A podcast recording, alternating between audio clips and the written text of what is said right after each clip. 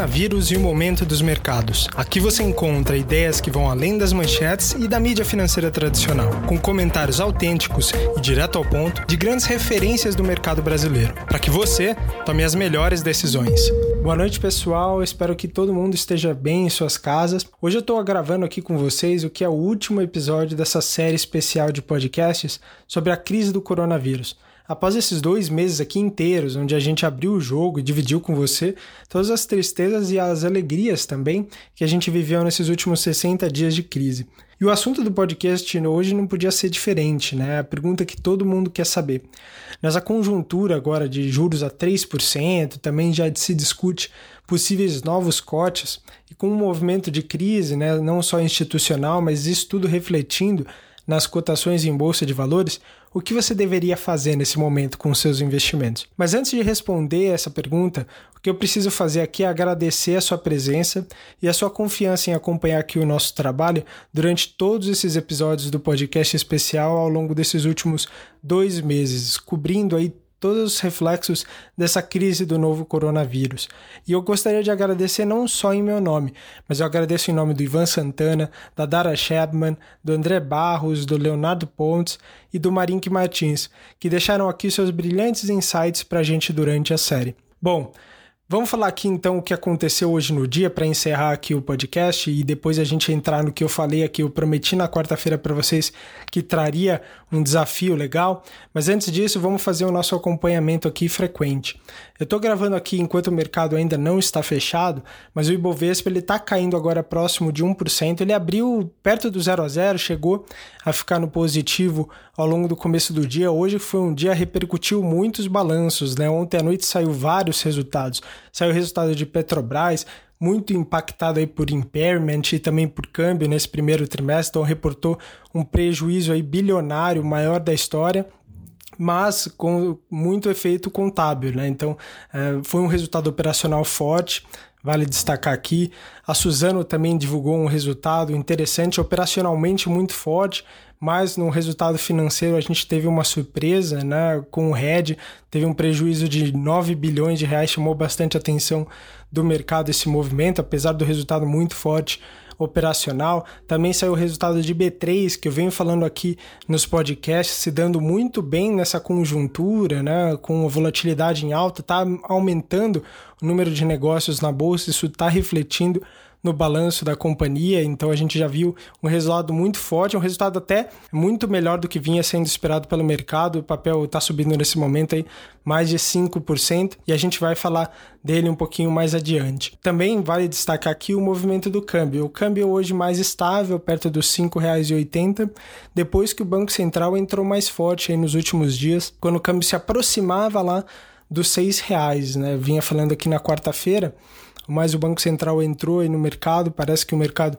está absorvendo e o câmbio ele está mais estabilizado, apesar de hoje a gente ter mais uma notícia ruim. Então, mesmo durante a crise, a gente viu o Mandetta saindo, a gente viu uh, Sérgio Moro saindo, todos os reflexos que isso trouxe para a imagem do presidente. E hoje sai mais um ministro da Saúde, Nelson Tais saiu hoje, pediu demissão. É, isso traz mais instabilidade, apesar de ontem né, o mercado ter reagido positivamente ao que parece ter sido aí um novo casamento, né, do Congresso com o presidente da Câmara, Rodrigo Maia, se acertando com Jair Bolsonaro, o que pode dar a ele maior poder para conseguir uh, ter mais governabilidade nesse momento de crise, mas com certeza traz muito mais estresse para sua figura política. Né? Então, traz rivalização com os governadores nesse momento, uh, especialmente em um momento onde a gente precisa de um apoio popular com relação à saúde, né? Esse estresse aqui não está ajudando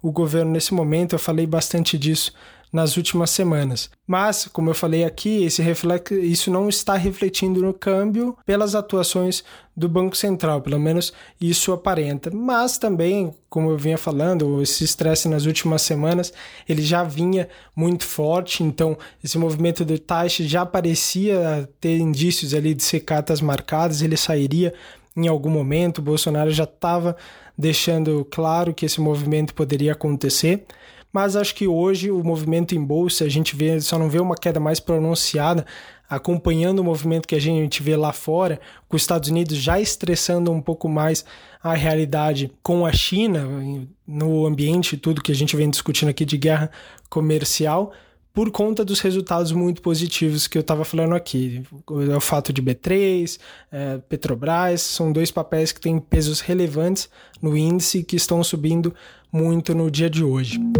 Bom, então vamos voltar aqui para o desafio, né? Hoje, para a gente encerrar o podcast, eu gostaria de falar um pouco sobre esse desafio que eu tenho para trazer aqui para você. Eu venho trabalhando aqui nas últimas semanas em algumas contas aqui nos últimos dias para conseguir responder aquela pergunta que eu fiz aqui no começo do podcast. Hoje, Selic 3%, perspectiva de queda, crise na bolsa, crise institucional, o que, que você deveria fazer? Bom, a minha resposta ela vem acompanhada desse desafio aqui. Hoje, na renda fixa, você está fadado a viver com juros reais negativos, né? Quando a gente desconta inflação. E ninguém quer ter os 3% de retorno ao ano. Praticamente, hoje você precisaria ter, dentro dessa nova realidade, 25 anos né, para você conseguir dobrar o seu capital investindo somente no Tesouro Selic dentro de, desse patamar de 3% ao ano, né? Só para simplificar aqui a conta. Então eu acredito veementemente que existe um baita espaço nesse momento para você continuar bem seletivamente, como o Ivan Santana vem defendendo aqui muito, a investir em ações sem ter medo nenhum. O momento ele não pode atrapalhar suas decisões nesse momento. No fundo, no fundo, se a gente for bem pragmático aqui, tá?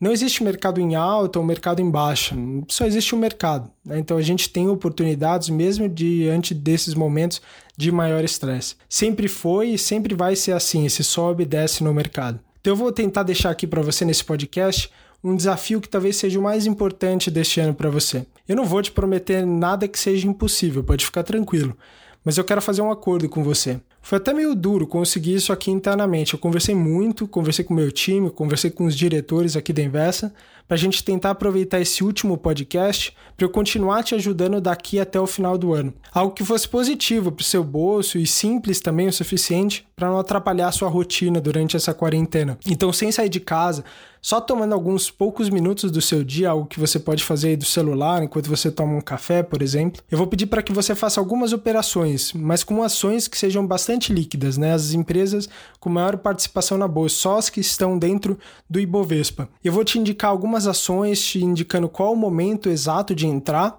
a que preço você deveria comprar, e eu também vou te dizer exatamente o momento de sair. É coisa bem rápida mesmo. E vale destacar aqui para você ficar bem tranquilo que eu não estou falando de nenhum day trade. Você não vai precisar ficar ligado lá na tela para fazer e seguir essas operações, tá? Então pode ficar tranquilo nesse sentido. Esse desafio tem o objetivo de te dar a possibilidade de embolsar alguns retornos bem positivos ignorando a atual conjuntura, e eu vou te mostrar o porquê. No pior do cenário, eu estou projetando aqui alguma coisa perto de 25% de retorno positivo para você, começando hoje e indo até o final do ano. E eu falo que podemos chegar a múltiplos desses retornos num cenário muito otimista. E eu estou otimista assim com essas operações que eu estou te passando aqui hoje, baseado no que eu já consegui fazer no meio dessa crise.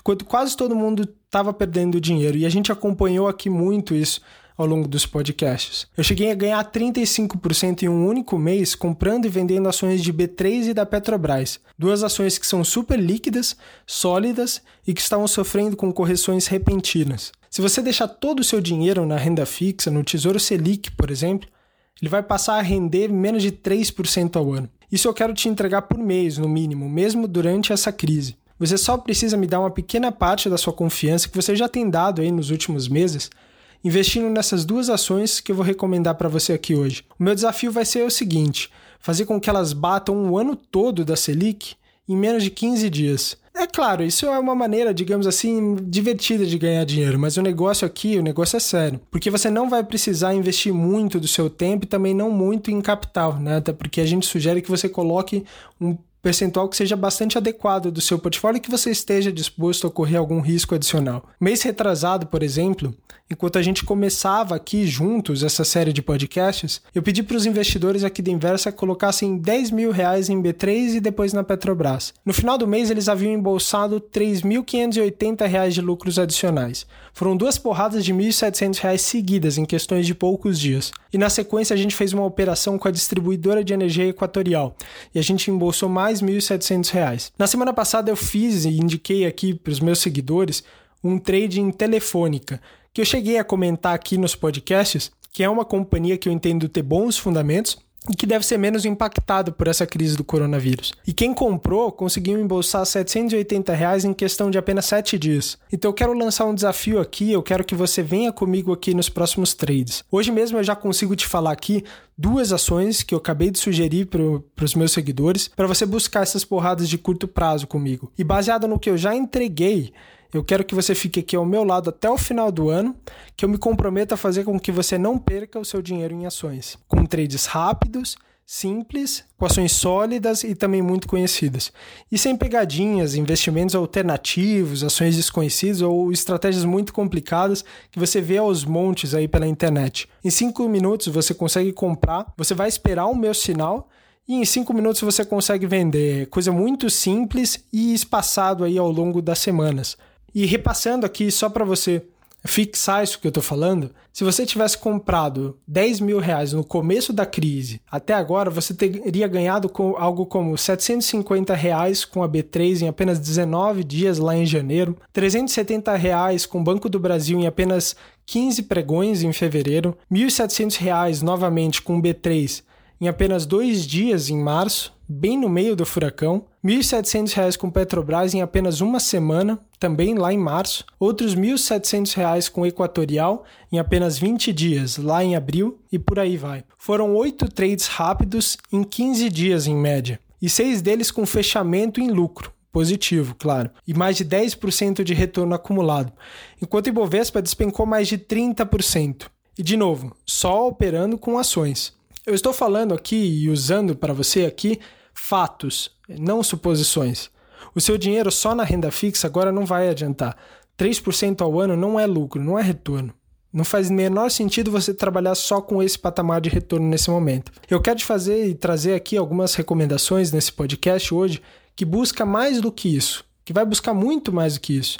Eu quero entregar para você aqui um retorno de um ano da Selic para você a cada mês ou a cada quinzena até o final desse ano aqui. E o meu desafio aqui hoje é esse, ele está lançado e eu quero que você venha comigo. As recomendações elas já estão liberadas aqui hoje e você só precisa clicar no botão azul que apareceu aqui na página do podcast para você. Você é investidor e eu analista, vamos juntos ajustando essa operação durante o desafio.